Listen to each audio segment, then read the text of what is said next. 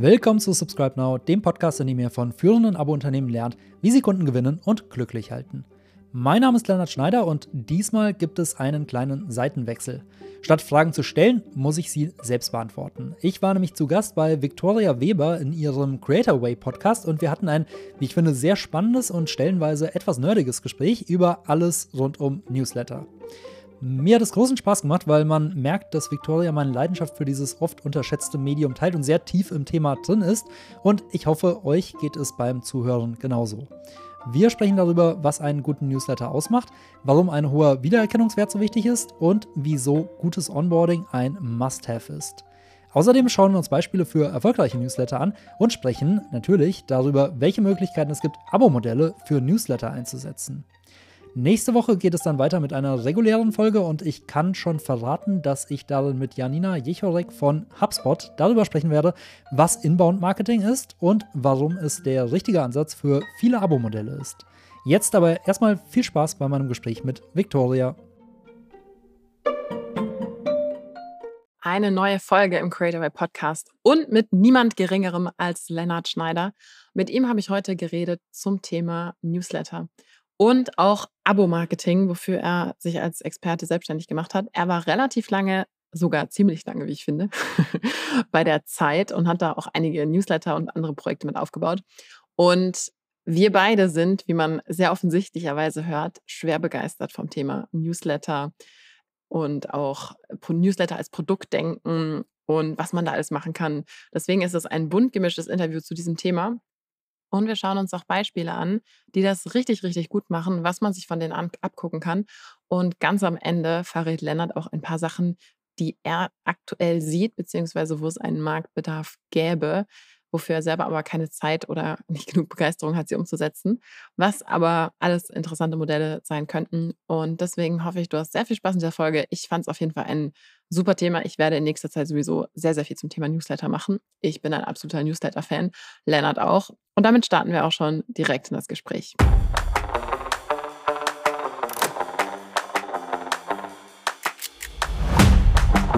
Du hörst den Creator Way Podcast mit mir, Viktoria Weber. Hier geht es um Unternehmertum, Online-Marketing, spannende Profile in der Creator Economy, Geschäftsideen, Trends und regelmäßig Behind the Scenes von mir und meinen illustren Gästen. Schön, dass du zuhörst. So, Lennart, jetzt erzähl doch mal, wie kommt man dazu, sich hauptberuflich mit dem Thema Newsletter zu beschäftigen? Das ist ja ein sehr nischiges Thema, würden die meisten denken. Eigentlich im Gegenteil, ähm, aber ich hole mal ein bisschen weiter aus. Äh, ich bin da so reingerutscht. Ich habe vor, ja, ich glaube, äh, mittlerweile sieben Jahren, äh, sieben, acht Jahren bei der Zeit angefangen. Und ähm, eines der ersten Projekte, bei denen ich dort involviert war, also direkt nach dem Masterabschluss, war die Zeit Elbvertiefung. Ähm, vielleicht sind Hamburger unter den äh, Zuschauerinnen und Zuhörerinnen ähm, und die, die Zeit-App-Vertiefung, das ist ein Hamburg-Newsletter. Also so ein bisschen das, was früher mal die äh, Tageszeitung war für viele, ist ja mittlerweile oft so der regionale Newsletter, wo man dann morgens um sieben zum Aufwachen einmal alle Infos hat, was vor der Haustür so passiert an Events, an Politik. Und ähm, Genau, das war, als ich dorthin kam, schon äh, kurz vorm Start. Also wir waren quasi die Phase äh, einen Monat vor Launch, äh, wo wir noch die letzten inhaltlichen äh, Züge gemacht haben, das ganze, die ganze Werbestrategie aufgesetzt haben und dann natürlich uns in den ersten Wochen darum gekümmert haben, dass die Leserinnen zufrieden sind, dass wir Feedback gesammelt haben und dass wir auch wachsen. Und ähm, ich muss sagen, mir ging es äh, am Anfang ein bisschen ähnlich, wie du es gerade beschrieben hast. Ich war auch überrascht, dass Newsletter da jetzt irgendwie so ein großes Thema und so ein großer Fokus sind, weil ich eigentlich äh, das eher so ein bisschen als äh, Spam und nicht unbedingt so als das äh, große journalistische Medium wahrgenommen hatte. Ähm, aber habe da relativ schnell dann so eine gewisse äh, Leidenschaft für entwickelt, weil es einfach ein wahnsinnig kreatives Medium ist. Also man kann ja eigentlich in so einer E-Mail mehr oder weniger alles einbauen, was man sich nur vorstellen kann. Also natürlich ist es technisch sehr überschaubar. Also eigentlich ist es nur ganz rudimentäres HTML und es wird auch in fast jedem Client irgendwie zerschossen. Aber ähm, dadurch, dass man rauslinken kann, kann man ja mit äh, Audio, Video, äh, Interaktion, Umfragen, Quizzes ähm, doch alles machen. Ähm, und das hat mich immer daran gereizt, dass man da sehr viel mit rumspielen kann. Und ein zweiter Punkt ist, dass wir bei den Newslettern, bei denen ich involviert war, immer sehr stark auf Interaktion, auf Community gesetzt haben. Also wir haben die nicht nur genutzt, um den Leuten immer mal wieder was zu schicken, sondern äh, wir haben sie permanent nach ihrer Meinung gefragt, haben sie gebeten, sich irgendwie zu beteiligen, uns Fotos zu schicken, uns in irgendeiner Weise ähm, ja, sich an diesem Newsletter äh, zu beteiligen, mitzumachen. Und äh, dieser Austausch mit den äh, Leserinnen und Lesern, der hat uns extrem viel Spaß gemacht. Dann ein paar Jahre in die Zukunft gesprungen. Ähm, haben wir irgendwann angefangen, bei der Zeit ein Abonnentenprogramm zu entwickeln. Das heißt, Freunde der Zeit ähm, ist ein Kundenbindungsprogramm, könnte man sagen, für mittlerweile fast 500.000 Abonnentinnen und Abonnenten. Und äh, dort war es so, dass wir sehr stark auf Veranstaltungen gesetzt haben. Also uns ging es immer darum, dass wir diesen Austausch zwischen Redaktion und den äh, treuesten Leserinnen und Lesern äh, vertiefen wollen. Und ähm, da hatten wir auch einen relativ großen und starken Newsletter-Verteiler, weil wir eben viele der Bestandskunden erreichen konnten.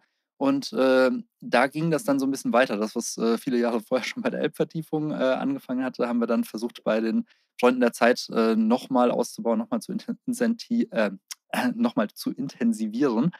Und ähm, da das gut ankam, haben wir dann äh, daraus noch einen anderen Newsletter gebaut, nämlich eine Zeitliteratur-Community, die heißt Was wir lesen.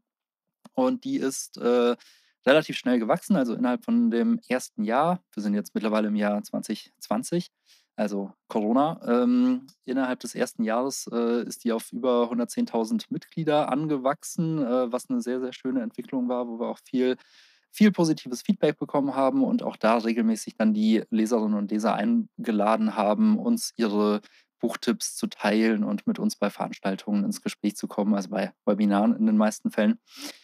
Genau, und das hat, äh, hat extrem viel Spaß gemacht. Ähm, habe dann auch bei der Zeit angefangen, so ein bisschen äh, die Leute zusammenzutrommeln, die sich mit Newslettern beschäftigen, weil das in sehr vielen Abteilungen ein großes Thema war.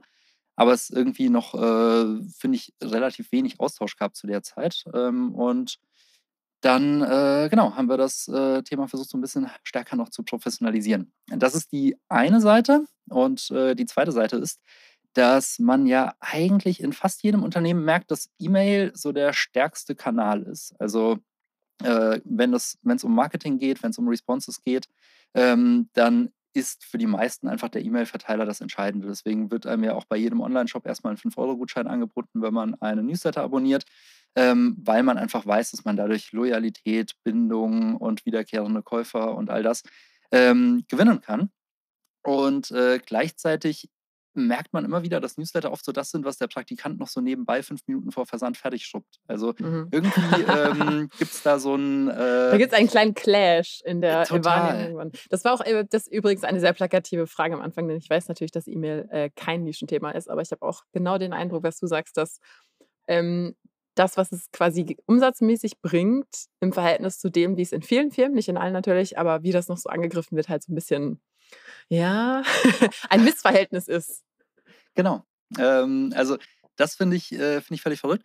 Und was dann noch dazu kommt, ist, wenn man sich mal international umschaut, dass das ja schon ein Riesenthema ist. Und wenn man ähm, vor allem amerikanische Beispiele anschaut, gibt es ja einige Medienhäuser, die mit einem kompletten Newsletter-First-Ansatz gestartet sind. Also die inzwischen Millionen Reichweiten haben, die auch äh, hohe Millionen Umsätze jedes Jahr machen, hauptsächlich über Werbefinanzierung und die halt teilweise gar keine nennenswerte Website mehr haben, deren Kerngeschäft einfach ist, dass sie jeden Tag ähm, Menschen mit ihrem Newsletter erreichen und die dadurch halt auch eine sehr hohe Kontinuität haben, eine sehr hohe Planbarkeit, eine sehr hohe Leserinnenbindung.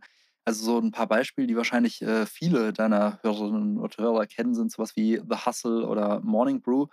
Das sind so diese Unternehmen, die verstanden haben, was für ein Potenzial in diesem Medium steckt und die, ähm, finde ich, uns in Deutschland da auch noch an vielen Stellen sehr, sehr weit voraus sind. Ja. Gibt es denn irgendwelche Beispiele im deutschsprachigen Raum, wo du sagst, die sind eigentlich ganz cool, die kann man sich mal näher angucken, die jetzt vielleicht auch nicht jeder kennt oder was so ein bisschen da so äh, von dir beobachtet wird? Ähm, jetzt muss ich gerade mal überlegen, im deutschsprachigen Raum. Ich lese tatsächlich hauptsächlich die, äh, die amerikanischen. Also es gibt immer so diese beiden Welten, die großen äh, Verlagsnewsletter. Ich finde, da gibt es äh, viele sehr, sehr starke. Ich kenne natürlich am besten die von der Zeit. Äh, ich lese zum Beispiel gerne den Was jetzt morgen Newsletter, bei dem ich selbst in der Konzeption nicht äh, beteiligt war, aber ähm, der, finde ich, sehr gut auf den Punkt kommt, wo man morgens einmal einen guten Überblick bekommt. Dann gibt es äh, im Regionalen, finde ich, viele schöne Angebote. Ich hatte letztes Jahr mal das Vergnügen, äh, bei zwei Beratungsprojekten mal mit so kleinen lokaljournalistischen Startups zu tun zu haben, nämlich 4.0 in Düsseldorf und Rums in Münster die eben auch Cooler mit, Name. Äh, schöner Name, die äh, genau auch mit diesem, mit diesem Ansatz gestartet sind. Also die äh, gesagt haben, sie sind mit ihrer mit ihrem Lokaljournalismus äh, nicht zufrieden. Äh, da wird in der Redaktion nur noch gespart, die Qualität leidet, äh, es wird alles immer werblicher. Ähm, und die sich dann teilweise aus den Redaktionen herausgelöst haben und gesagt haben, okay, das machen wir mit einer kleinen Truppe ähm, viel, viel besser.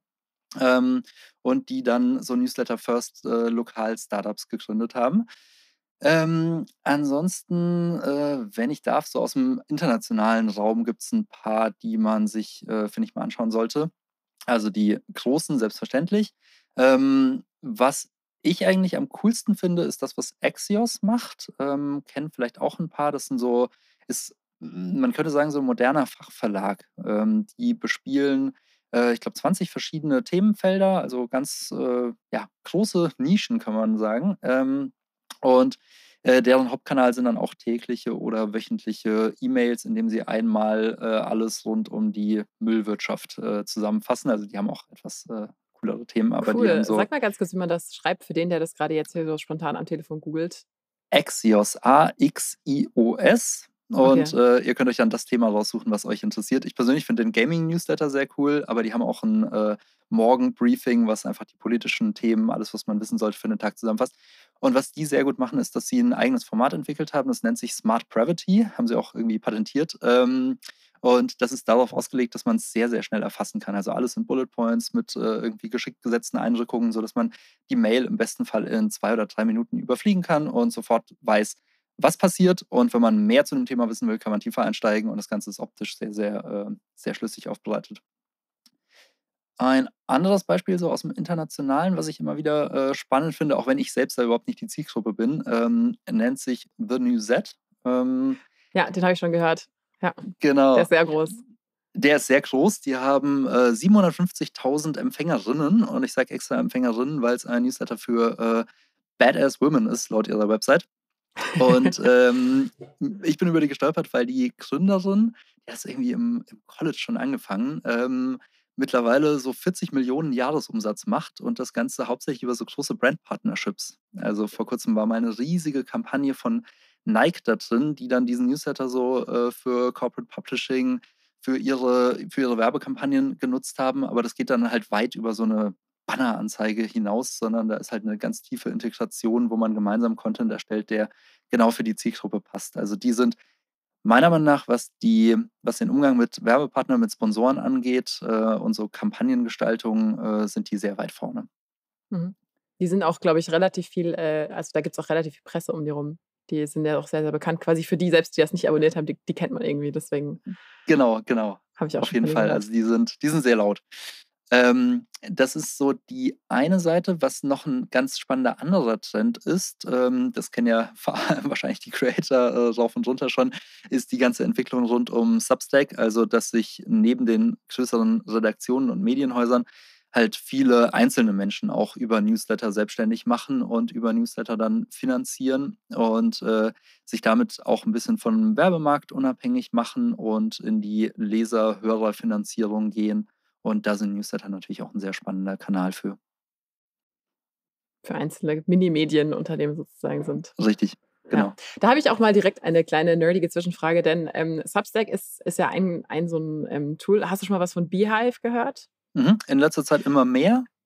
Wird sehr gelobt. Weil ich habe nämlich gehört, beziehungsweise ich bin selber gerade, also ich habe auch mehrere Projekte und so weiter und ich bin gerade auch für neues Ding auch am gucken mit äh, Beehive versus was anderes und ich tendiere fast dazu, mich da in die Richtung mal umzugucken, weil die einfach, das ist von den Machern von Morning Brew anscheinend, also mhm. die Gründer von denen waren auch bei Morning Brew, das heißt, die sind total auf diesem Newsletter äh, wie man, wie man quasi diese, diese Reichweite vergrößert und so weiter. Und diese, was, was die, glaube ich, ganz cool haben, sind diese internen ähm, Incentive sozusagen, dass du Leute sagst, so, hey, hier, wenn ihr das teilt, dann passiert das und das und dir fehlt noch das und das oder so Tools wie Spark Loop, ich weiß nicht, ob dir das was sagt. Genau. Ja. Äh, wo man auch, auch sagen kann, hey, wenn du, keine Ahnung, fünf Leute in den Newsletter holst, dann kriegst du die und die Preise und so weiter. Das finde ich gerade mega spannend, weil das gab es vor zwei, drei Jahren alles noch gar nicht. Und Oder halt vor fünf Jahren zumindest. Und deswegen bin ich da auch gerade total am gucken. Wie siehst du, also hast du die Beehive im Vergleich zu Substack so angeguckt, wenn jetzt jemand hier zuhört und sagt, welches Tool soll ich nehmen? Ähm, da ich beide noch nicht aus erster Hand kenne, äh, fällt es mir schwer, eine Empfehlung zu treffen. Ähm, es ist, glaube ich, auch eine teilweise äh, 'ne Frage des Marktes, in dem man unterwegs ist. Also, ich würde sagen, das sieht in den USA auch noch mal 'n bisschen anders aus als in Deutschland. Ähm, das, was du gerade angesprochen hast, sind ja diese ganzen Referral-Programme. Ich glaube, Morning Brew hat das auch wirklich, äh, so mitgestartet und groß gemacht. Ähm, vielleicht dazu ein kurzer Exkurs erstmal. Ähm, mittlerweile machen das fast alle großen amerikanischen Newsletter, also The Hustle und, äh, The Skim, ähm, die haben alle irgendwelche Referral-Programme, wo du dann Punkte sammelst und bei äh, 1000 Empfehlungen darfst du den Gründer auf ein Abendessen treffen, äh, bei fünf Empfehlungen kriegst du irgendwie ein Stickerpaket. Ähm, und äh, da hast du auf jeden Fall einen Punkt. Also bei Beehive ist das, glaube ich, deren großes Versprechen, dass das halt tief integriert ist, äh, dass man da jetzt kein zusätzliches Tool wie eben Spark Loop oder Viral äh, Loops mehr andocken muss. Das ist, glaube ich, auch ein sehr, äh, sehr cooles Feature, sehr wichtiges Feature. Ähm, was äh, Substack im Moment ähm, auch sehr spannend macht, ist, dass die einen anderen Mechanismus haben, der aber in eine ähnliche Richtung geht. Nämlich, wenn du einen Newsletter dort abonnierst, werden dir ja immer andere empfohlen, die du auch abonnieren könntest. Also sagen wir mal, ich bestelle deinen und dann kommen fünf Vorschläge von äh, Newslettern, die aus irgendeinem Grund äh, passen würden. Und ich ertappe mich selbst auch immer dabei, dass ich fast immer noch ein oder zwei davon mit abonniere, ähm, weil das mit einem Klick geht. Also ich muss dann kein neues Double Opt-in mehr machen. Also es ist von der Usability echt sehr, sehr smooth.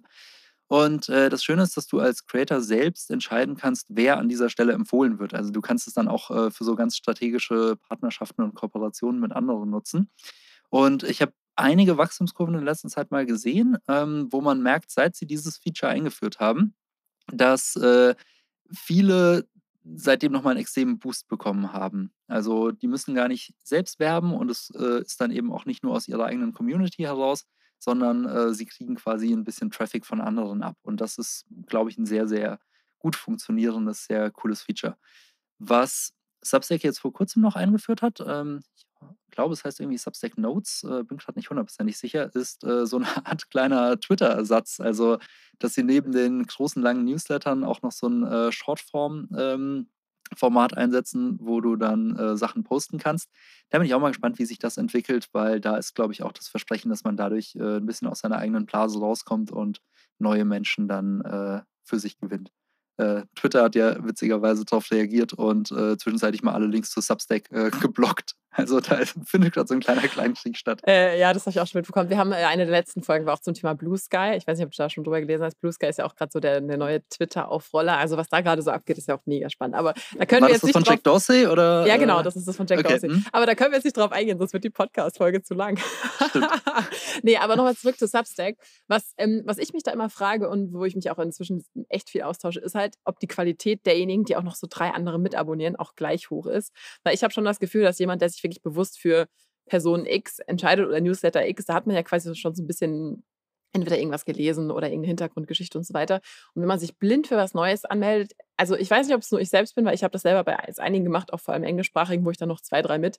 Irgendwie fehlt mir dann so dieses Verhältnis zu den, mhm. also zu den Inhalten. Das heißt, und was ich auch gemerkt habe, was mir total aufgefallen ist, was ich erstmal dann selber noch viel plakativer umgesetzt habe, gerade wenn man über so ein Dritt Empfehlungen über andere kommt, da muss man eigentlich noch viel krasser zum Beispiel im, im Futter, also in dieser Fußleiste des Newsletters, erstmal schreiben, wer, über, wer ist man überhaupt?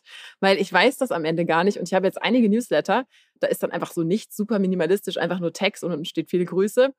Und ich kann überhaupt nicht einordnen, was ist das eigentlich für ein Newsletter? Wo habe ich den her? Was, was ist das? Und das glaube ich, ähm, gerade wenn man solche Sachen benutzt, muss man da ein bisschen aufpassen, dass man den Leuten auch einen Kontext gibt, weil ich habe jetzt ein paar abbestellt, wo ich dachte so, ich habe jetzt fünf E-Mails gelesen und ich weiß immer noch nicht, bei wem ich jetzt eigentlich gelandet bin. Es gibt auch keine Links und also wenn Link, dann halt auf Drittquellen oder so. Und also ich glaube, da muss man dann auch, wenn man sowas macht, aufpassen, dass man halt die Leute erstmal so ein bisschen smooth dann auch in sein Thema oder in seine Brand oder zumindest ein Logo drauf oder irgendwie sowas. Weil, wie gesagt, mehrmals hatte ich es jetzt schon, dass einfach geschrieben haben, so, hey, ich bin Andy und hier und da und überhaupt. Aber es ging nicht darum, wer da eigentlich ist, sondern einfach die Themen. Und ich war dann so ein bisschen verwirrt, wo ich eigentlich gelandet bin. Und ich, siehst du da irgendwie auch so so, also siehst du die Qualität bei, bei deinen Beratungsprojekten? Hat das einen Unterschied, ob jemand sich selber anmeldet oder ob der über so eine Empfehlung gekommen ist? Ähm, also bei den meisten Projekten, bei denen ich bisher involviert war, sind die, haben sich die Menschen selbst angemeldet. Ähm, Also du hast 100% recht und ich glaube, das wird auch immer wichtiger. Also ähm, jetzt in einer Zeit, wo auch so viele neue Newsletter entstehen, ähm, muss man in jeder Ausgabe, finde ich, äh, zumindest mal durch ein kleines Mission Statement erklären, wer man ist, was man macht. Äh, das gilt auch nicht nur für so kleine unabhängige Creator, sondern auch ähm, für Newsletter bei großen Medienhäusern, die ja oft auch ein großes Portfolio haben. Sollte jeder einzelne Newsletter immer wieder daran erinnert werden, was hast du von mir? Und das muss in einem Satz äh, klar werden und das muss dann auch in der Ausgabe sehr schnell äh, eingelöst werden. Gerade bei Substack sehe ich immer wieder das Problem, dass äh, die Mails dann auch einfach so extrem textlastig sind. Und wenn ich jetzt gerade äh, keine Lust habe, mir äh, 15 Seiten äh, DIN A4-Text äh, durchzulesen, dann bin ich da auch schnell raus, wenn ich nicht, nicht ganz verstehe, äh, zu welchem Punkt das Ganze führen soll. Also ähm, auf jeden Fall, ähm, ich finde, da muss man auch noch ein bisschen mit äh, Bitrefs spielen, mit ähm, Absendernamen, wo vielleicht sogar schon mal das Mission Statement mit drin steht, äh, mit Pre-Headern, mit ähm, genau dem, dem Header in der Mail. Und was ja auch immer wichtiger wird, ist das ganze Thema Onboarding. Also äh, die Willkommensnachricht, da sind mittlerweile meinem Eindruck nach äh, die Creator auch meistens schon besser als die Verlage, dass du sofort nach der Bestellung äh, eine freundliche E-Mail schickst und genau sagst, äh, was man da bekommt. Und am besten auch schon direkt einen Mehrwert bietest. Also nicht nur sagst, in drei bis neun Wochen kriegst du von mir die erste E-Mail, da wird das und das drin stehen. Das habe ich in drei bis neun Wochen vergessen. Aber wenn du sagst, äh, hey, cool, dass du dabei bist. Ähm, wenn du direkt loslegen willst, äh, findest du hier äh, gleich mal ein Video, das du dir anschauen kannst. Äh, da stelle ich mich vor. Oder hier kannst du dir ein PDF runterladen oder sonst irgendwas. Ähm, dann bleibst du eher in Erinnerung und äh, die Menschen wissen sofort, was sie von dir haben. Also das ist, glaube ich, ähm, ganz wichtiger, ganz wichtiger Schritt. Ja, kann ich auch nur so sagen. Also ich bin äh, ja auch sehr, sehr selber aus der Kurserstellerwelt, so ein bisschen aus dieser Online, weil mhm. ich selber, mein Haupt-Creator-Business ist ja mit Kursen und so weiter. Und da machen wir das auch total, also nicht nur eine Willkommens-E-Mail, sondern eine ganze Willkommenssequenz. Und mhm. es ist einfach irre, was für Öffnungsraten das hast. Also, und das sage ich auch ja. immer allen Leuten, für die wir, also in meiner Agentur, für die wir Websites und diese ganzen Systeme aufbauen. Du wirst niemals ein so krasses Interesse haben, wie in dem Moment, in dem sich Richtig. jemand als allererstes einträgt. Und dann schicken die meisten Leute so, hey, cool, du bist jetzt auf der E-Mail-Liste. Und ich so, nein, das könnt ihr nicht machen. das geht nicht. Genau, und es betrifft auch nicht nur die Mail, sondern äh, die ganze Journey. Also da sind ja noch ganz viele Seiten dazwischen. Also ähm, je nachdem, wenn du es auch selbst aufgesetzt hast, kannst du ja eine Bestätigungsseite bauen auf deiner Website, ähm, kannst dann nach dem Double Opt-in nochmal die Leute auf eine Website linken. Das sind alles Chancen, um irgendeine Botschaft zu setzen. Das muss natürlich auch dazu führen, dass die Leute den nächsten Schritt gehen. Also vor dem Double Opt-in würde ich Leute nicht zu sehr ablenken. Aber ähm, nichtsdestotrotz, äh, diesen ganzen Journey schaut man sich selbst, glaube ich, viel zu selten an, weil man sich selbst zu selten zu seinem eigenen Newsletter anmeldet.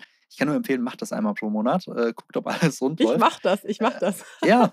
ich habe sogar so lustige Winke-GIFs auf den äh, Danke-Seiten und so, damit die Leute Super. sich, äh, damit sich die Leute erstmal so ein bisschen äh, in dieser, in dieser Stimmung, die ich gerne erwecken möchte, so ein bisschen wiederfinden. Weil ich das, ich, das, was ich aber eben gesagt habe, ich sehe das einfach so krass. Gerade die Leute, die sich für Themen interessieren, ich glaube, die tendieren auch dazu, gerade so ein bisschen zu gucken, wer wen gibt es und so weiter. Und wenn man dann fünf oder sechs Sachen zum gleichen Ding hat, also wo ist der Unterschied? Wo ist man da persönlich? Deswegen, das sind ja die genau. Punkte, wo man wirklich auch zeigen kann, ah ja, das ist die, die mit, der, mit dem komischen Winke, ja. Winkegift da sitzt. Ja, viele machen es ja mittlerweile dann auch über Absenderbilder. Also wird nicht in jedem Client angezeigt, aber ähm, manche haben dann ja ein Foto oder bei Morning Brew die Kaffeetasse dann im Absenderbild. Morning Brew hat es zusätzlich auch noch immer im Betreff drin stehen, sodass du schon im Postfach einen Wiedererkennungswert schaffst und sofort weißt, ah ja, das sind die mit der Kaffeetasse. Wird, glaube ich, auch ein bisschen inflationär genutzt mittlerweile. Jeder hat so sein einzelnes Emoji. Irgendwann sind die Emojis dann auch mal aus, aber ähm, so kann man äh, immer wieder dran erinnern, hey, das, das, das sind jetzt wir. Ähm, genau, einen Punkt wollte ich gerade auch noch sagen. Ah, genau. Gerade wenn man äh, über diesen Substack-Mechanismus kommt, ähm, also das, was wir beschrieben haben, wo du dann anderen noch folgen kannst, ist aber ein bisschen die Herausforderung, dass du dann oft äh, gleichzeitig in der Inbox bist mit fünf anderen. Also wenn ich dann äh, fünf Häkchen setze und bei allen auf Subscribe klicke, ähm, dann wird es wieder ein bisschen schwieriger, da hervorzustechen. Also auch da ist, glaube ich, dann wichtig, dass die Betreffzeile sitzt, sodass ich dann von den fünf Mails äh, deine öffne und äh, nicht die anderen. Kann man denn aussuchen, wie viele empfohlen werden? Oder muss man fünf nehmen bei Substack? Ich, ich glaube, man kann sich das aussuchen. Okay, dann, dann sollte man sich vielleicht nur ein oder zwei andere Empfehlungen aussuchen, statt irgendwie genau. sieben oder so. Ja. Ja, das ist doch cool. Ja, super. Gibt es denn so ein paar Sachen, ähm, also du hast jetzt so ein paar coole Beispiele genannt, wo du auch gesagt hast, das sind, das sind gute gute Dinger. Wenn man jetzt selber was aufbauen will, dann ist ja meistens so dieser, diese Problematik von vielen, die jetzt nicht die Macht, sag ich jetzt mal, einer Zeit haben von schon Reichweite und so weiter.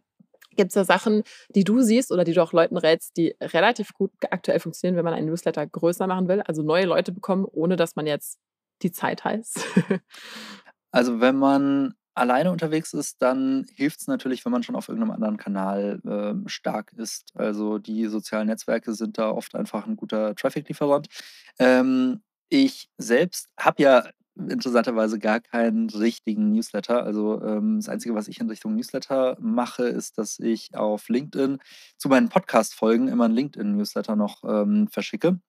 Und ich glaube, wenn es im B2B-Kontext ist, ist LinkedIn echt ein ganz schöner Kanal, wo man sich einerseits dann auf LinkedIn Reichweite aufbauen kann, aber auch immer versuchen kann, dann die Leute von LinkedIn in den eigenen Newsletter, also sei es ein LinkedIn-Newsletter oder ein externer, ähm, sie da irgendwie rüberzubringen, sodass man einfach noch einen zweite, ähm, zweiten Kontaktpunkt hat. Ähm, aber wie gesagt, das sollte man dann auch einfach für andere Kanäle mal durchdeklinieren, wie man da eine gute Verknüpfung hinbekommt zu Content, den man eh schon probiert. Also, dass man versucht, aus seinem Podcast heraus die Leute zum Anmelden zu bewegen. Das ist natürlich ein Medienbruch. Ähm, oder eben von Instagram über LinkedIn Bio oder TikTok, keine Ahnung, wie man es da macht, ähm, dass man immer versucht, äh, die Kanäle dann äh, einzusetzen. Ansonsten, wenn man bereit ist, ein bisschen äh, Marketingbudget in die Hand zu nehmen, dann sind Lead-Kampagnen eigentlich immer ganz äh, hilfreich und vor allem auch ganz gut skalierbar. Ähm, dass man dann auf den großen Plattformen einfach mal ein bisschen, bisschen Budget in die Hand nimmt und äh, viel durchprobiert, welche Werbebotschaften am besten konvertieren. Und da hilft manchmal die Arbeit mit Lead-Magneten, also dass man äh, nicht nur sagt, hier melde dich zu meinem Newsletter an, dann kriegst du äh, jede Woche Updates in dein Postfach. Das ist, also auch da die Botschaft muss halt sitzen. Ähm, du musst sofort irgendwie einen klaren, catchy Mehrwert haben und äh, kannst das halt nochmal untermauern und sagen, hey, wenn du dich jetzt anmeldest, dann schicke ich dir äh, dieses PDF zu. Ist auch ein bisschen ausgenudelt, aber wenn das PDF gut ist, ähm, dann sind äh, viele Leute auch dafür bereit, sich anzumelden. Oder ähm, wenn du dich jetzt anmeldest, dann schicke ich dir eine E-Mail-Strecke zu dem und dem Thema zu, ähm, wo du dann äh, dich zu einem gewissen Thema weiterbilden kannst. Also sowas sind äh, Hebel, die eigentlich äh, ganz gut funktionieren können. Mhm, ich mache tatsächlich alle drei. Also ich habe ähm, auch aktuell jetzt ganz neu auch eine Kampagne, die quasi nur auf dem Newsletter, also auf dem Creator Newsletter ähm, mhm. bei Facebook und Instagram Ads äh, läuft. Erstaunlich gut. Also es ist jetzt erst ein paar Tage, aber ich bin so ganz geflasht, weil das, ich habe vorher nur mit Lead-Magneten gearbeitet. Ich dachte, was meldet sich keiner an, wenn man da mhm. nichts kriegt, so ungefähr. Äh, und ich bin ganz erstaunt, dass anscheinend der Hook oder wie man das nennen will, also das Versprechen ganz, ganz cool läuft. Die, die Öffnungsrate ist auch sehr gut, aber es sind jetzt erst die ersten Tage, deswegen ich werde auch mal noch äh, hier in diesem Podcast berichten, weil ich auch gemerkt habe, dass also wenn man so ein bisschen diese Aufmerksamkeit hat und dann auch liefert, also hinterher, ähm, dann ist das auch richtig cool, weil ich habe, wie gesagt, sehr viel schon in den letzten Jahren mit solchen Leadmagnet-Sachen und so weiter experimentiert, auch mit, mit, mit Anzeigen. Ähm, und ich merke einfach, dass, dass das Versprechen, was in, in dieser Anzeige ist, muss quasi sofort auch auf der, mhm. auf der Landingpage, also auf der Seite, wo man landet, muss nochmal aufgegriffen werden und so weiter. Und sobald da irgendwo ein kleiner Knick drin ist, also sobald irgendwo was anders formuliert ist oder so, dann verliert man die Leute. Deswegen bin ich total baff, dass es auch funktioniert, ohne dass man den Leuten quasi was dafür schenkt, sich anzumelden. Also. 100 Prozent. Also du brauchst halt diesen einen Satz, äh, was hast du von diesem Newsletter? Und wenn der, wenn der gut ist, dann hilft es ja auch anderen, dich weiterzuempfehlen. Also das ist auch der Zuruf, den die anderen ähm, ihren Freunden mitschicken. Ähm, also, wenn dieser Satz klar formuliert ist, wenn dieser Satz einen Nerv trifft, äh, dann macht es dir jeglichen Kanal, jede Werbestrategie einfacher. Wenn der nicht sitzt, dann solltest du nochmal an dein Konzept ran. Ja, ich muss mal gucken. Also, ähm, ich teste gerade tatsächlich auch einige Formate und äh, ich, ich, also ich finde das total irre, weil man kann einfach so schnell Sachen testen, die man, für die man sonst einfach ewig brauchen würde. Weil ich mhm. bin ursprünglich aus dem sehr langsamen SEO-Kanal gekommen, da muss man erstmal ein paar Monate warten bis. Inzwischen geht alles schneller bei, bei den Websites, die ich habe. Aber früher war es immer so, oh, da muss man erstmal ein paar Monate warten, bis man so wirklich die Ergebnisse sieht. Und dieses mit den mhm. Anzeigen, da kann man Bilder gegeneinander laufen und so weiter. Ähm, und ich sehe selber gar nicht viele Anzeigen für Newsletter persönlich. Also relativ mhm. viel für ähm, so so diese Leadmagneten, aber einfach nur für Newsletter sehe ich im Prinzip fast gar keine selber. Das stimmt. Ähm, meine Theorie dahinter ist, diejenigen, also die kleinen Creator, die Newsletter so als ihren Hauptkanal sehen, die haben oft einfach nicht das Budget dafür. Ähm, und äh, bei den großen Medienhäusern werden Newsletter oft eher als Marketingkanal gesehen, der halt selbst Leads für andere Produkte bringen soll, aber nicht unbedingt als ein Produkt, das man selbst bewirbt, für das man selbst Geld in die Hand nimmt. Und ähm, der andere Punkt ist, dass viele einfach das Geschäftsmodell noch gar nicht so durchkalkuliert haben. Also ähm, man muss ja einmal für sich so ein paar KPIs ähm, ja, kalkulieren, ähm, zum Beispiel den Customer Lifetime Value und den dann gegen die Customer Acquisition Costs äh, gegenrechnen oder die Cost per Lead in dem Fall.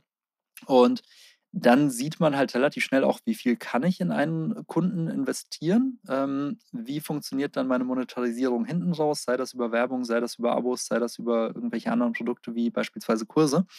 Und ähm, dann habe ich eben auch eine Rechtfertigung, dieses Werbebudget einzusetzen. Aber bisher, wie gesagt, ist der Newsletter meistens einfach ein Werbekanal und man freut sich, wenn Leute den äh, bestellen, aber ähm, der selbst ist den Firmen dann oft einfach nicht das Geld wert da sind wir wieder bei dem Thema, warum es auch der Praktikant meistens macht. Äh, Weil es halt irgendwie so ein, so ein äh, shabby äh, Spam-Kanal ist, äh, den man einfach als eher minderwertigen Kanal noch wahrnimmt. Aber das äh, dreht sich gerade. Ja, und das ist eine Sache, die ich mir auch äh, aufgeschrieben habe, was ich dich unbedingt fragen wollte. Du hast nämlich vorher auch noch äh, erwähnt, dass, dass ja der Newsletter inzwischen fast sowas wie die Tageszeitung von Leuten ist. Und es macht eigentlich auch total Sinn, weil wenn man sich überlegt, man hatte früher seinen Briefkasten und da kam die Zeitung rein und heute hat man sein, seinen virtuellen Briefkasten und mhm. da kommt halt da die Zeitung rein. Aber diese Analogie haben einfach, wie ich das sehe, sehr wenige Medien auch bis jetzt erkannt, dass man quasi nicht Werbung für was, wo man noch auf einen Drittkanal gehen muss, wie zum Beispiel auf eine Website oder in E-Paper oder solche Sachen, mhm. sondern man kann da sagen, das Ding, was in diesen Postkasten kommt, ist das Produkt. Das ist ja einfach, eigentlich wäre das der direkte Schritt von Briefkasten, Zeitung rausholen, zu Postkasten, E-Mail-Postfach, äh, Zeitung lesen. Aber das, da wird halt noch so ein Zwischenschritt reingesetzt. Und das ist halt so ein bisschen der Gedankensprung, den, glaube ich, viele noch so äh, im Kopf haben. Genau, weil das Geschäftsmodell woanders liegt. Also gerade bei den Verlagen ist es so, dass die dann auf der Website ihre Paywalls haben, dass die auf der Website ihre Werbevermarktung haben. Die haben zwar auch ein bisschen Werbeplätze in den, in den Newslettern drin, aber das ist noch, also noch zu wenig Business, als dass sich das lohnen würde. Und ähm, deswegen hat man immer noch diesen Impuls, die Leute auf die Website zu locken. Und der zweite Punkt, ähm, da ist es auch erstaunlich schwer, sich davon frei zu machen, ist, dass man natürlich äh, gerne Sachen hat, die man messen kann. Und wenn die Leute den Newsletter lesen, dann hat man vielleicht eine Öffnungsrate, die ist auch nicht mehr ganz so aussagekräftig mittlerweile. Aber ähm, den zweiten großen äh, KPI, auf den immer alle achten, die Klickrate, die ist dann im Zweifelsfall halt einfach relativ gering, weil die Leute das von oben bis unten durchlesen, glücklich sind und äh, ihren Alltag weitermachen. Ähm, und dadurch allein werden ganz viele immer dazu motiviert, möglichst viele Links reinzusetzen, weil sie dann ein Erfolgserlebnis haben und weil sie dann äh, diesen KPI ein bisschen in die Höhe treiben. Und das ist meiner Meinung nach ein totaler äh, Fehlschluss. Stattdessen würde ich eher einfach ein bisschen langfristiger gucken, äh, dass man es schafft, dass die Öffnungsrate stabil bleibt äh, oder wächst, ähm, dass der Newsletter weiterempfohlen wird und vor allem regelmäßig auch mal über Umfragen zu gucken, ähm, wie ist eigentlich die Leserinnenzufriedenheit, ähm, weil darauf sollte man eher optimieren als auf sowas ganz kurzsichtiges wie auf Klicks. Mhm. Was ist denn deiner Meinung nach eine gute Öffnungsrate, abgesehen davon, dass wir wissen, dass man es nicht mehr 100% dem glauben kann, was einem das E-Mail-Tool so zeigt? Ähm, ich drücke mich immer vor der Frage, weil ich sie. Ähm, ich weiß, ich wusste das jeder, Ich finde sie nicht hilfreich. ich weiß, ähm, aber die meisten Leute fragen mich das, deswegen muss ich das fragen. Genau, meine Antwort ist immer, ähm, macht euch keine Gedanken darüber. Ähm, vergleicht euch nicht mit anderen, vergleicht euch nur mit euch selbst in der Vergangenheit, weil ähm, jedes Newsletter-Tool misst die Öffnungsrate ein bisschen unterschiedlich. Alle haben unterschiedliche Messfehler und dementsprechend kann eigentlich derselbe Newsletter mit demselben Verteiler und derselben Performance in dem einen Tool 20%, in dem anderen Tool 40% Öffnungsrate haben. Das hängt oft einfach nur mit der Messmethode zusammen. Deswegen dieser Vergleich zwischen verschiedenen Newslettern aus unterschiedlichen Tools ähm, finde ich total sinnlos. Ähm, und das Zweite ist, ähm, dass es sehr oft einfach auch mit deinem Verteiler zusammenhängt. Also der beste Weg, die Öffnungsrate zu steigern, ist, äh, inaktive, Verteiler, äh, inaktive Empfänger rauszuschmeißen. Ähm, das macht man nicht so gerne, weil man oft einfach auf die Bruttoreichweite guckt. Aber ähm, die Großen, von denen wir eingangs gesprochen haben, die machen das relativ aktiv, weil sie auch ihren Werbekunden gegenüber äh, natürlich das Versprechen äh, aussprechen, dass sie äh, nur Menschen erreichen, die den Newsletter auch wirklich lesen und öffnen. Mhm. Und äh, oft ist es halt so, dass man Newsletter schon seit vielen, vielen Jahren äh, betreibt und dann nimmt automatisch das Engagement der einzelnen Nutzerinnen und Nutzer ab. Also je frischer die Menschen im Verteiler sind, desto höher ist die Öffnungsrate. Das heißt, die Öffnungsrate hat eigentlich nur relativ wenig mit der Qualität deiner Mails zu tun. Ähm, sie hat sehr viel auch einfach mit der Qualität der Adressen in deinem Verteiler zu tun. Und viel interessanter finde ich einfach dann langfristig zu gucken, entwickelt die sich nach oben, entwickelt die sich nach unten und durch A-B-Tests äh, natürlich sehr viel auszuprobieren, wie kann ich von meinem aktuellen Niveau äh, mich verbessern, aber weniger einfach auf irgendwelche anderen zu gucken und zu versuchen, deren Zahlen zu erreichen. Das äh, hilft, glaube ich, niemandem sehr praktikabler Tipp. Ich finde auch tatsächlich das Thema, was du gesagt hast, dieses, das nennt man ja auch oft auf, auf Englisch, dieses Pruning, also quasi die Sachen abschneiden, die man nicht mehr so, die mhm. quasi bei den, bei den äh, Büschen erstmal die alten Sachen wegzuschneiden. Ich finde, inzwischen ist das echt schwierig, weil ich sehe das in unserem E-Mail-Tool zum Beispiel. Ganz oft sind Leute als öffne nichts markiert, aber man mhm. sieht, dass die geklickt haben. Das heißt, da gibt es ja auch durch diese ganzen Privacy-Regelungen heutzutage ganz viele Sachen, die, die unterdrücken, dass man sieht, dass die Leute wirklich eigentlich noch mhm. aktive Leser sind. Deswegen scheue ich mich persönlich inzwischen so ein bisschen davor, äh, die radikal alle rauszuwerfen. Weil ich mir denke, so, mh, hm, da gibt es ganz oft Leute, wo man einfach, also stichprobenmäßig gucken wir dann manche so einfach Subscriber-Profile an und so weiter. Und da steht dann immer, nee, nee, haben nicht geöffnet und so weiter. Aber wir wissen, die haben auf eine E-Mail geantwortet oder wir wissen, die haben irgendwo mhm. draufgeklickt und so weiter. Deswegen, äh, ja, also, aber wenn natürlich das Modell ist, dass man den Anzeigenkunden gegenüber ähm, da die bestimmte Zahlen äh, auch liefern muss, dann ist natürlich ganz klar, dass man die dann trotzdem wahrscheinlich rausschmeißt. Auch da sollte man sich einfach ganz genau anschauen, wie das eigene Tool misst. Ähm, also das mit den Öffnungsraten ist so ein Beispiel. Viele machen es so, wenn jemand klickt, dann wird er auch als geöffnet gezählt, äh, sonst eben nicht. Also bei diesen Privacy-Öffnungen von Apple. Ähm, von daher gehen auch da die Tools einfach unterschiedlich mit um. Und was ich in letzter Zeit äh, ein paar Mal gesehen habe, zum Beispiel bei Marketing Brew, ist, dass du in der Mail, wenn sie dich als potenziellen Nichtöffner identifiziert haben, so einen kleinen roten Kasten drin hast, sehr, sehr prominent, sehr weit oben, äh, der einfach nur besagt, äh, klicke hier, wenn du im Verteiler bleiben willst.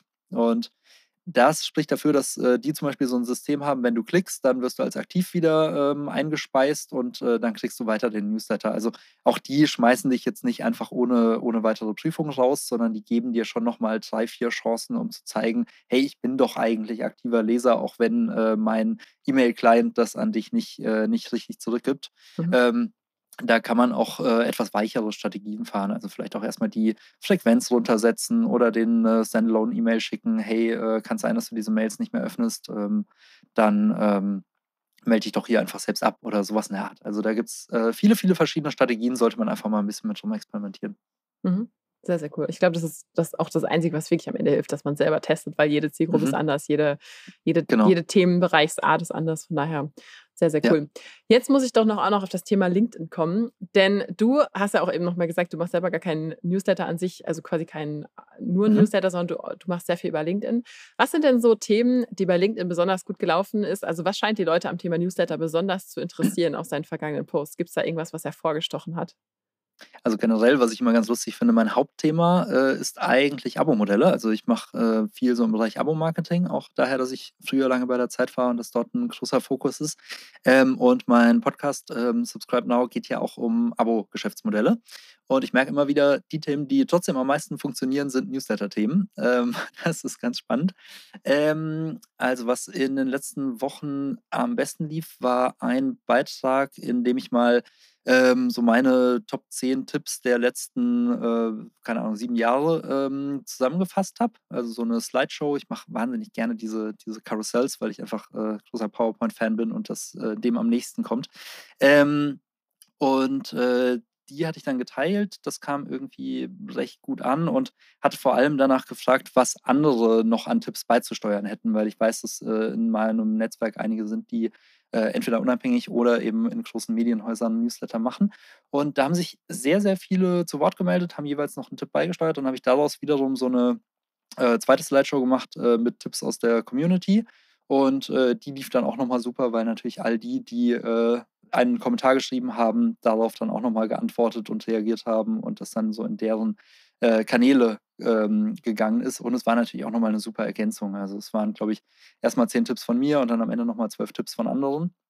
Und Was auch noch ein Learning ist, was, jetzt, was ich jetzt noch relativ neu habe, ist, dass man diese Karussells äh, sehr gut auch an andere weitergeben kann. Also ähm, da hatte mich äh, Sören Manschitz mal drauf angesprochen, äh, weil er ähm, mein Karussell gesehen hat und gemeint hat, wenn er das jetzt einfach teilt bei LinkedIn, interessiert es keinen Schwein. Ähm, das wird niemand sehen, der Algorithmus pusht das nicht.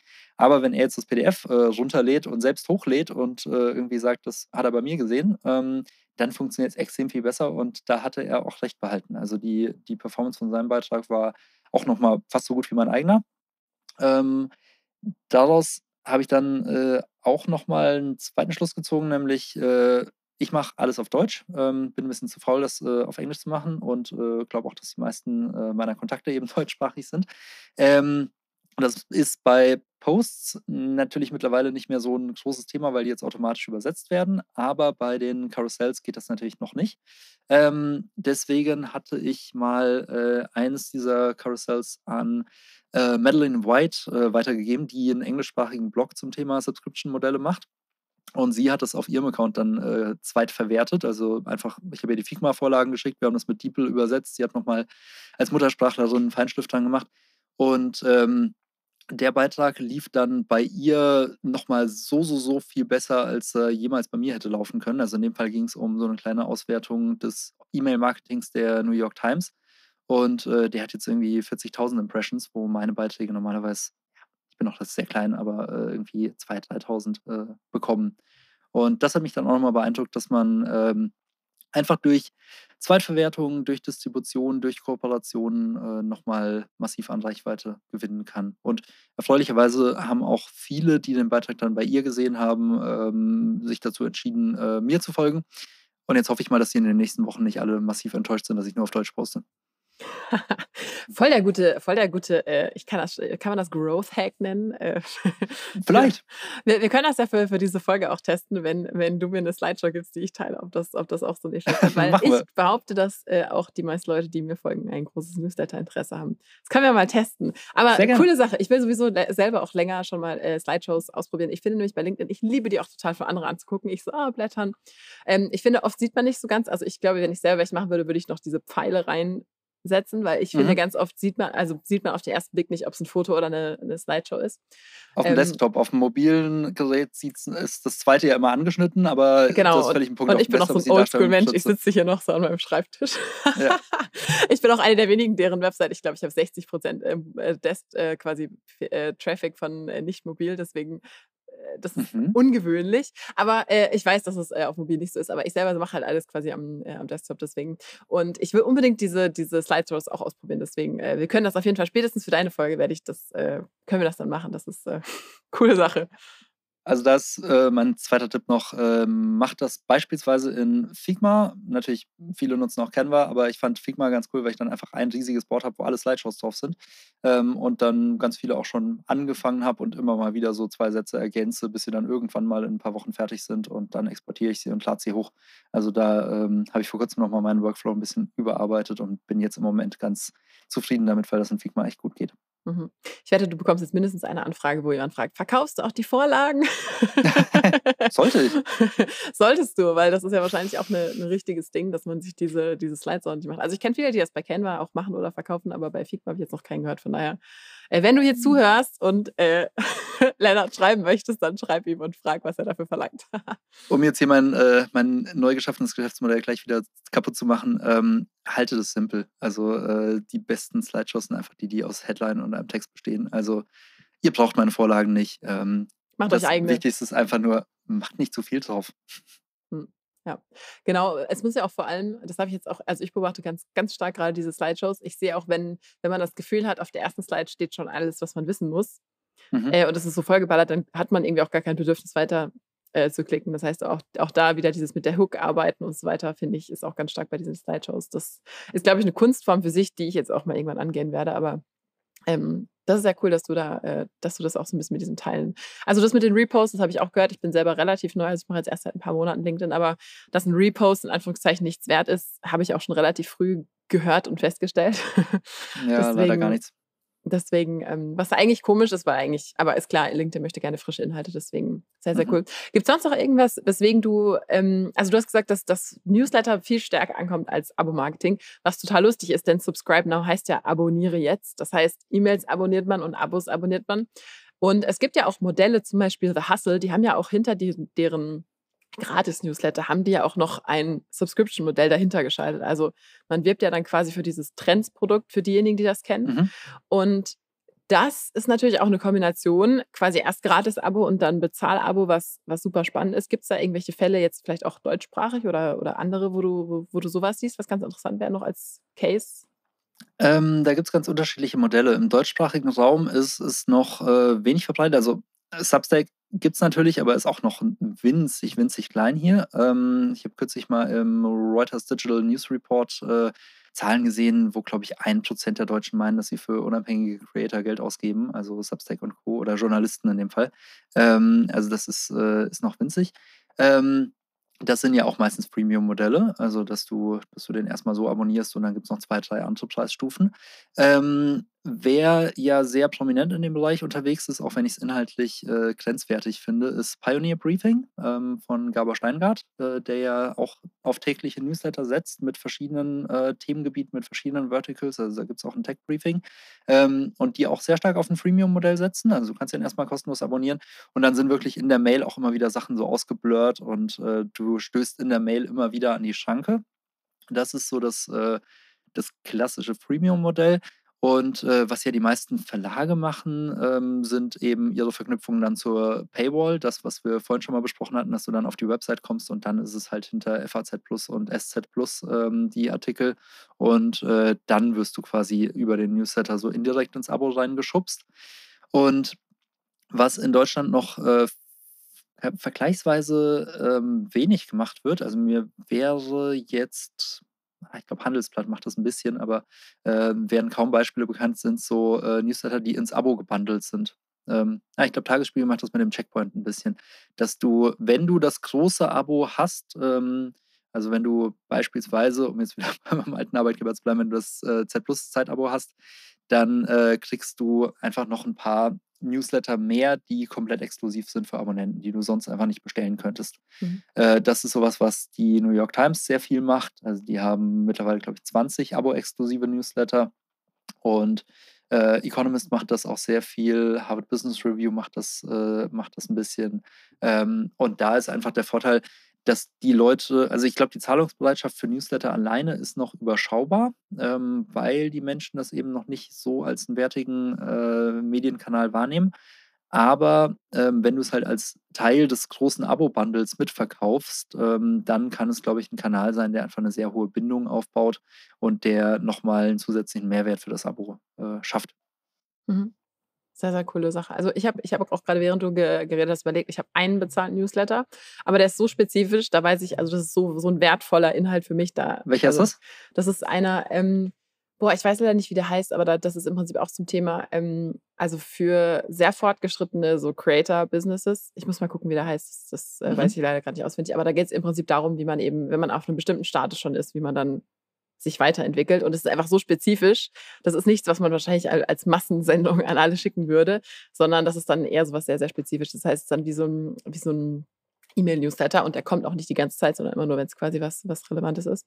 Mhm. Ähm, und ich glaube, dass jetzt auch viele Tools, die, ähm, die sowas machen, ähm, also dass, die, dass viele Tools sowas jetzt auch dazu bekommen also ich, ich sehe das, ich beobachte auch so ein bisschen den, den Toolmarkt. Ähm, auch zum Beispiel, es gibt ja auch diese ganzen neuen äh, Player Flowdesk und so weiter, die fangen jetzt alle an mit diesen Bezahlschranken und Bezahlsystemen. Mhm. Und ich finde das super spannend, auch zu gucken, dass man eben, äh, dass man Newsletter, also das eine Modell ist ja quasi, man hat ein gratis Newsletter und finanziert ihn über Werbung oder über ein Produkt, was dahinter steht oder was auch immer. Aber dass der Newsletter selber das Produkt ist, finde ich auch ein super spannendes Medium, auch vor allem, wenn man das ja aufeinander draufsetzen kann. Also man kann ja sagen, es gibt den Free Newsletter, was du auch eben gesagt hast bei den Modellen, mhm. oder es gibt den kleinen, aber feinen Paid-Newsletter, wo aber dann das, das Krasse drin steht, so ungefähr. Finde ich sehr, sehr spannend. Genau. Und dann gehen ja viele auch noch den Schritt weiter und sagen, neben dem Newsletter bezahlst du auch für die Community. Dann sind wir in dem ganzen Membership-Economy-Bereich. Dass du dann noch in eine Slack-Gruppe kommst oder zu regelmäßigen Zoom-Calls eingeladen wirst oder, oder, oder. Also, dass du ähm, einfach darüber noch den Zugang zu den, zu den anderen Fans, zu den anderen Mitgliedern äh, mitverkaufst. Äh, das finde ich auch eine ganz spannende Entwicklung. Ja, also das Abo-Thema ist definitiv mega spannend, denn es ist ja das, äh, der Traum eines jeden Marketingmenschen, dass man äh, wiederkehrende, äh, relativ nachvollziehbare und vorausplanbare Einkünfte hat. Und solange man seine sogenannte Churn Rate im Griff hat, ist es ja eigentlich auch super einfach vorauszuplanen und auch gerne verkauft und überhaupt. Von daher sehr, sehr spannendes Thema, was du dir ausgesucht hast. Auf jeden Fall, finde ich auch. Gibt es zum Abschluss noch eine Sache? Also, ich habe ab und zu mal so ein paar Folgen, wo ich mit Leuten ausschließlich darüber rede, quasi ein bisschen Geschäftsideen oder Themenideen. Gibt es irgendeine Sache, wo du sagst, boah, das, das wäre jetzt eigentlich voll die gute Möglichkeit, da reinzugehen, aber du willst sie nicht selber angehen und kannst sie deswegen frei teilen?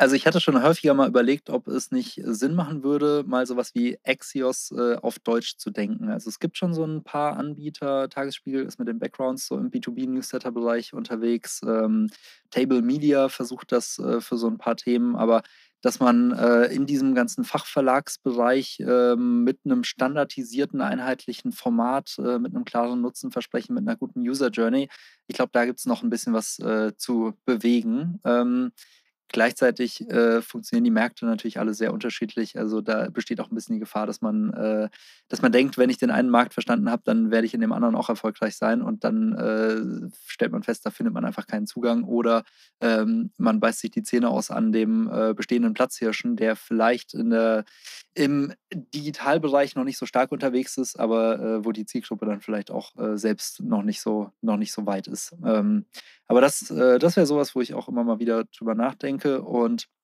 ähm, in dem Bereich äh, Referral-Programme, über den wir vorhin gesprochen haben, da wundere ich mich immer wieder, dass das äh, in Deutschland, wie gesagt, noch ein wahnsinnig winziges Thema ist. Also der einzige deutschsprachige Newsletter, bei dem es mir bisher äh, in größerem Maßstab begegnet ist, ist eben das Pioneer Briefing von Steingart. Und ähm, das wundert mich ein kleines bisschen. Also ich glaube, da gibt es einfach, wie so oft im deutschen Markt, noch eine gewisse Zögerlichkeit, die wahrscheinlich äh, oft auch mit DSGVO zu tun hat. Ähm, vielleicht würde es sich da auch lohnen, äh, mal eine deutsche Adaption zu machen, die einen Fokus auf die Bedürfnisse, auf die Sorgen der Deutschen äh, richtet, ähm, der vielleicht irgendwie nochmal ein paar Mechanismen findet, äh, die hier funktionieren, die woanders vielleicht äh, nicht so relevant sind und äh, der eben auch einen Fokus auf Datenschutz legt und diese Sorge dann von Anfang an nimmt und der vielleicht auch die Verlage ein bisschen stärker an, an die Hand nimmt, was die Implementierung angeht. Mhm. Aber äh, wie du schon hörst, sind alles so Gedanken, die äh, mich bisher noch nicht genug überzeugt haben, um äh, da selbst äh, was draus zu machen. Aber vielleicht hat ja der eine oder die andere eine Idee, wie man das weiterdenken kann. Ja, hört sich an, Leute, und überlegt, ob ihr diejenigen seid, die das äh, in die Tat umsetzt. Also ich glaube gerade auch im, im, was das letzte, was du gesagt hast, so ein ähm, quasi ein Referral-Tool. Könnte ich mir schon vorstellen, dass das, wenn man das gut macht, dass das laufen könnte. Von daher hm. Cool, vielen, vielen Dank für die super Einblicke. Ich bin auf jeden Fall äh, ein, hört man ja auch, ein, ein super Newsletter-Fan. Deswegen fand ich es total spannend, was du auch noch alles für Einblicke gegeben hast. Ich gehe mal davon aus, wenn die Leute dich weiterhin verfolgen und deine Inhalte hören wollen, dann schicken wir sie zu LinkedIn, oder? Das ist das Einfachste. Ähm, das wäre Schritt eins. Äh, das spamme ich euch dann auch die ganze Zeit zu mit äh, Inhalten zu dem Podcast. Subscribe now. Und äh, das wäre natürlich dann die zweite Anlaufstelle. Wenn ihr Abo-Modelle aufbauen wollt, sei es klein oder groß, hört euch da mal durch. Da lernt ihr von den führenden Unternehmen aus verschiedensten Branchen, wie die es machen. Ja, ich habe auch schon reingehört. Also der Podcast ist von mir mitempfohlen. Ich finde den super. Und wir werden natürlich beide Sachen, äh, sowohl den LinkedIn-Account als auch den Podcast in den Show Notes verlinken, damit das für den faulen Zuhörer nicht eingetippt werden muss. Aber der Podcast heißt Subscribe Now, falls ihr gerade in der App klickt. Und von daher hört Lennart weiterhin zu. Ich finde den Podcast selber sehr cool. Ich werde da jetzt äh, auch mich einlesen und einhören, denn ich bin ein großer Fan von Newsletter und Abo und du ja auch. Von daher vielen, vielen Dank für dieses Gespräch, Lennart. Ja, vielen Dank für die Einladung. Es hat großen Spaß gemacht. Super, du hast bis zum Ende gehört. Das war's mit dem Creator Podcast. Noch mehr Behind the Scenes und ein paar Sachen, die nicht alle kriegen, aber alle wollen, gibt's auf creatorway.de-newsletter. Bis zum nächsten Mal.